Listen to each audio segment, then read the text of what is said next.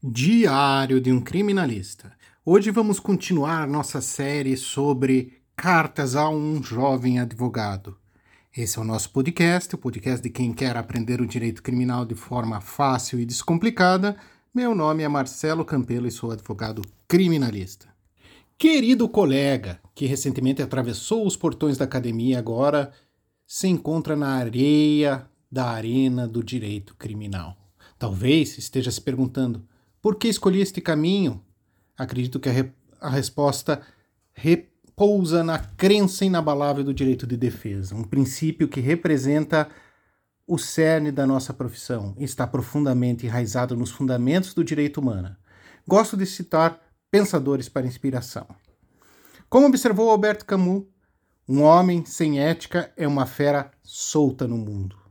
A ética é a espinha dorsal de qualquer advogado. Nossa função é fazer mais do que simplesmente advogar.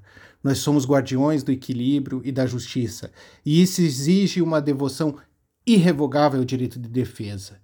Temos que acreditar, temos que entender, temos que ouvir, temos que ser bons psicólogos para explicar os dramas, as implicações e as dificuldades de um processo criminal.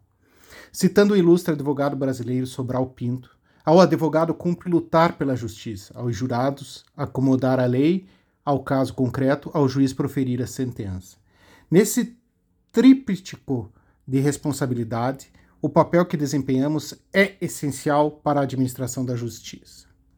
Nesse ponto, é imperativo lembrar o artigo 10 da Declaração de Direitos Humanos, que estabelece: todo ser humano tem direito em plena igualdade a uma justiça e pública audiência por parte de um tribunal independente e imparcial, para decidir sobre os seus direitos e deveres ou do fundamento de qualquer acusação criminal contra ele.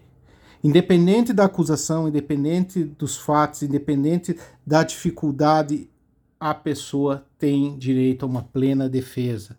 Se não tem condições de pagar, o Estado lhe providenciará. Permita-me lembrá-lo das palavras de Martin Luther King a injustiça em qualquer lugar é uma ameaça à justiça em todos os lugares. Acreditamos nisso fervorosamente.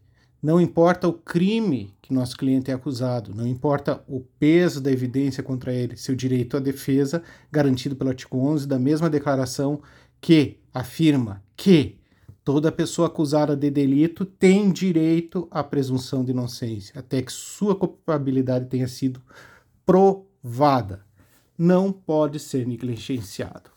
Ou seja, toda a pessoa é presumida inocente e pode se defender.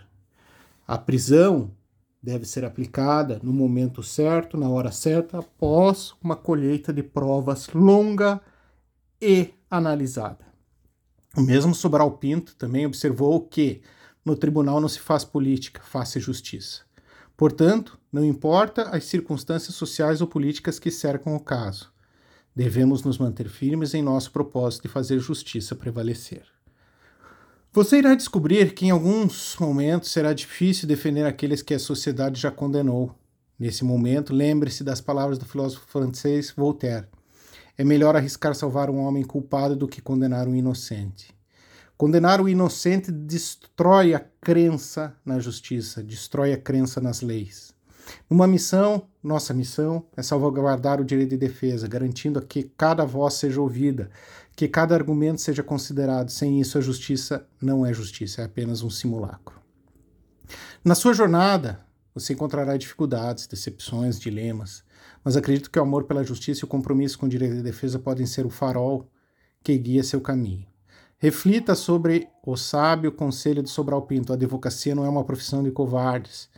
Não se encolha diante da adversidade e lembre-se sempre que o direito à defesa não é um privilégio dos inocentes, é um direito de todos, consagrado pelos mais elevados documentos dos direitos humanos. Meu conselho para você e todos que se interessam pelo tema é nunca perder a fé no direito de defesa ele é a fundação da nossa profissão e o cerne da justiça e a chama inextinguível que deve iluminar nosso caminho. Assim, a coragem, determinação e sabedoria são os guias da jornada de um advogado criminalista.